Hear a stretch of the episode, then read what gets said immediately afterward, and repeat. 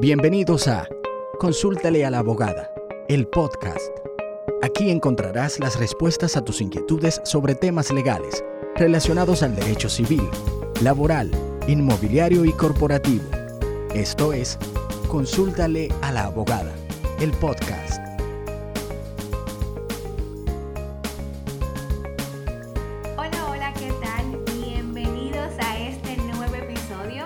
Para mí es más que un placer estar hoy aquí contigo, contestando una vez más tus consultas y dudas legales. En el día de hoy le tenemos una consulta tal vez muy simple para muchos, pero confusa también para estos tiempos. Y la consulta dice así.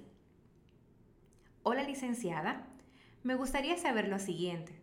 Si un trabajador renuncia de la empresa en esas fechas navideñas, ¿debo pagar el salario de Navidad? Y por otro lado, las comisiones entregadas durante el año a nuestros trabajadores se deben tomar en cuenta para el cálculo de ese salario navideño. Bueno, buenísima pregunta. Y es una confusión que muchos dueños de negocios tienen.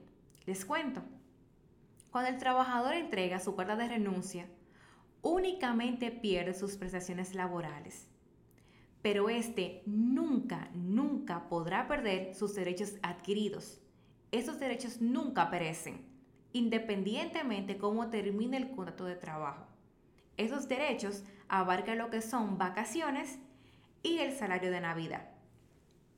Dos cosas que debes eh, saber a ti que me estás escuchando. Primero, cuando el trabajador ejerce el desahucio, o como le dicen en lenguaje coloquial, entre comillas, renuncia, ese trabajador automáticamente pierde el derecho a auxilio de cesantía. Y segundo, el salario de Navidad pertenece a los derechos adquiridos y que como mencioné anteriormente nunca se pierden. Otros derechos adquiridos son preaviso si aplica y bueno, las vacaciones.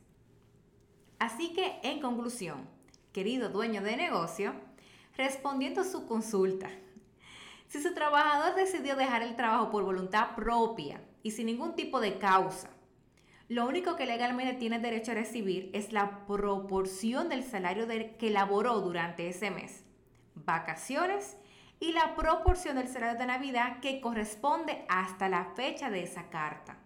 Y por último, con respecto a las comisiones, tengo para decirte que según lo establecido en nuestra legislación, las comisiones sí deben de ser tomadas en consideración para este cálculo del salario 13.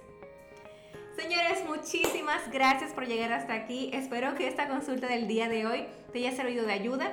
Recuerda dejarme tus dudas e inquietudes legales a través de mis redes sociales, arroba Luz del Alba.